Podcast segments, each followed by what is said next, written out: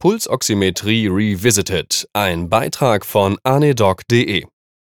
Bei der Durchsicht meiner bisherigen Artikel und auf der Suche nach neuen Themen bin ich erstaunt darüber gestolpert, dass bisher kein Artikel über die Pulsoximetrie hier auf dem Blog oder im Podcast gelandet ist.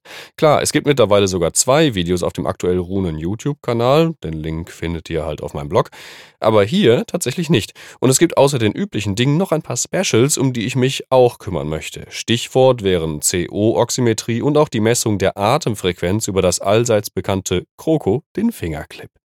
Die Messmethode wurde zuerst 1939 von Karl Mattes in Deutschland entwickelt. Sie nutzte eine Ohrsonde mit rotem und infrarotem Licht. Im Zweiten Weltkrieg ging die Entwicklung weiter und wurde so zum Beispiel von Glenn Milliken genutzt, um Piloten ein Feedback über ihre Sauerstoffsättigung zu ermöglichen und so die O2-Versorgung zu steuern. Bewusstlos zu werden in einem Kampfflugzeug ist halt relativ tödlich. Die frühen Entwicklungen konnten alle noch nicht zwischen arteriellem und venösem Blut unterscheiden. Übliche Messorte sind die Kapillarbetten in Fingern, Zehen, Nasenflügel, Nasenseptum, Ohrläppchen oder bei Kindern als Klebeelektroden auch die Handfläche oder die Füße. Überall fließt aber dummerweise natürlich auch venöses Blut entlang, das für eine arterielle Sättigungsmessung eher Ballast ist. 1972 entdeckte Takuo Aoyagi bei der Entwicklung eines nicht-invasiven HZV-Monitors, dass es eine pulsatile Variation in der Absorption des infraroten Lichts gab, also der arterielle Puls halt. Er filterte dieses Artefakt aber nicht heraus, sondern machte es nützlich, um mit einem Algorithmus die arterielle Oxygenierung zu ermitteln. Im Vergleich dazu konnte vorher immer nur die Gewebeoxygenierung angegeben werden. Die Pulsform ist allerdings nicht allein auf die Arterien zurückzuführen. Auch das venöse und das autonome Nervensystem, Stichworte sind Temperatur, Pharmakologie, Stress, spielen eine große Rolle in dem Summensignal, was wir als Pulsform angezeigt bekommen. Es gibt tatsächlich Bestrebungen, auch die venöse Sättigung aus dieser Erkenntnis heraus bestimmen zu können, mit demselben Verfahren, aber anderen Algorithmen. Einen kleinen physikalischen Exkurs muss ich an dieser Stelle anbringen. Es wird immer das Lambert-Beer-Gesetz an dieser Stelle genannt, das eigentlich aus zwei einzelnen Gesetzen besteht. Das Lambert-Gesetz besagt, dass die Lichtabsorption direkt proportional zur Länge des durchstrahlten Gewebes ist, also je länger der Weg, desto mehr Absorption. Länge und Lambert fangen beide mit L an. Kleine Eselsbrücke, ja? Das Biergesetz besagt, dass die Lichtabsorption direkt proportional zur Konzentration ist. Je konzentrierter das Gewebe ist, desto weniger Licht kommt hinten noch an.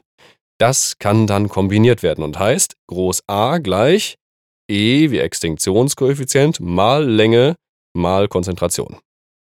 Die Absorption wird gemessen. E und C sind im menschlichen Gewebe als konstant anzunehmen, sodass nur noch L übrig bleibt und man damit auf die Länge des zurückgelegten Lichtwegs schließen kann. Wie praktisch, dass wir nun nicht invasiv nur über Lichtabsorption die Querschnittslänge hinbekommen. Wenn nun ein Puls ankommt, verändert sich L natürlich geringfügig und über Mathematik kann man dann tolle Kurven zaubern. Ein Einschub noch zum Einschub. Die Signale der Pulsoximetrie sind in der Regel so stark verstärkt, dass vernünftige Aussagen über zum Beispiel ein Schlagvolumen, wie es bei der arteriellen Druckmessung möglich wäre, nicht möglich sind. Die Einflussfaktoren sind einfach zu mannigfaltig, um das schöne, einfache Messverfahren auf solche fortgeschrittenen Aussagen ausweiten zu können. Es gibt tatsächlich Studien zu dem Thema im herzchirurgischen Setting, die mit recht viel Aufwand betrieben werden.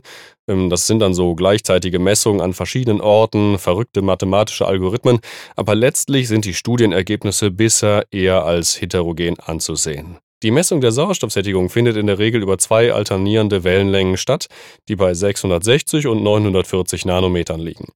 Anhand der gemessenen Absorption kann eine Aussage über die Sättigung getätigt werden. Die Formel dazu lautet SPO2 gleich HbO2 geteilt durch und in Klammern HbO2 plus Hb mal 100%. Eine arterielle Sättigung von 100% kann de facto übrigens eigentlich nie erreicht werden, weil die venösen Vasa privata der Lunge in die Aorta und nicht die Cava trainieren. Und das natürlich dann wieder senken, ne? 99,9% Besserwisser wissen. Nun wird es aber tatsächlich praktischer. Wir wissen, dass es eine arterielle Druckvariation gibt, die atemsynchron ist. Das ist in der Tat schon lange bekannt, wurde von den Herstellern aber lange Zeit als Artefakt herausgefiltert. Die Massimo Corporation war der erste Hersteller, der sich das zunutze machte und den Plate Variability Index ermittelte über PVI gleich pp max minus pp min geteilt durch Durchschnitt von pp max und pp min.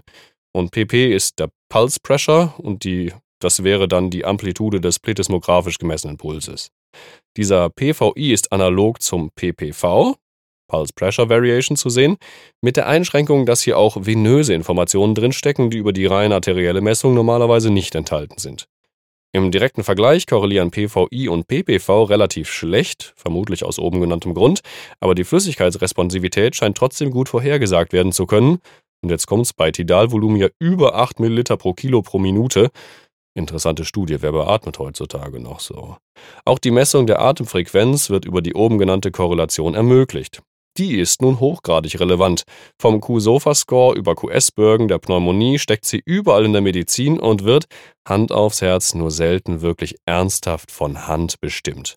Da kommt es doch zu Pass, dass das Pulsoximeter diesen Wert einfach mitbestimmen kann, wenn man denn das Modul gekauft hat. Es gibt auch Bestrebungen, den Blutdruck über einen speziellen Fingerkaff und das Pulsoximeter schätzen zu können. Das nennt sich dann Volume-Clamp-Technik. Der Kaff appliziert externen Druck, sodass das Volumen in der betrachteten Arterie möglichst gleich gehalten wird. Dafür wird der Druck im Kaff schrittweise erhöht und die Druckkurve analysiert. Bei der höchsten Amplitude wird der Feedbackpunkt gesetzt. Beispielhaft wären Geräte wie Clearsight oder Finapress genannt, wobei ich die praktische Relevanz als überschaubar erachte. Von den genannten Geräten werden auch Schätzungen über das Schlagvolumen angegeben, aber das halte ich echt für sportlich, denn die Studien sind auch hier so heterogen, dass man nicht von eindeutiger Evidenz sprechen kann. Kommt natürlich darauf an, wie man fragt, natürlich. Wenn man die Hersteller fragt, weiß man, was kommt. Ne? Auch die Messung von normalerweise nicht messbaren HB-Spezies wird durch eine Vervielfältigung der Infrarotwellenlängen ermöglicht.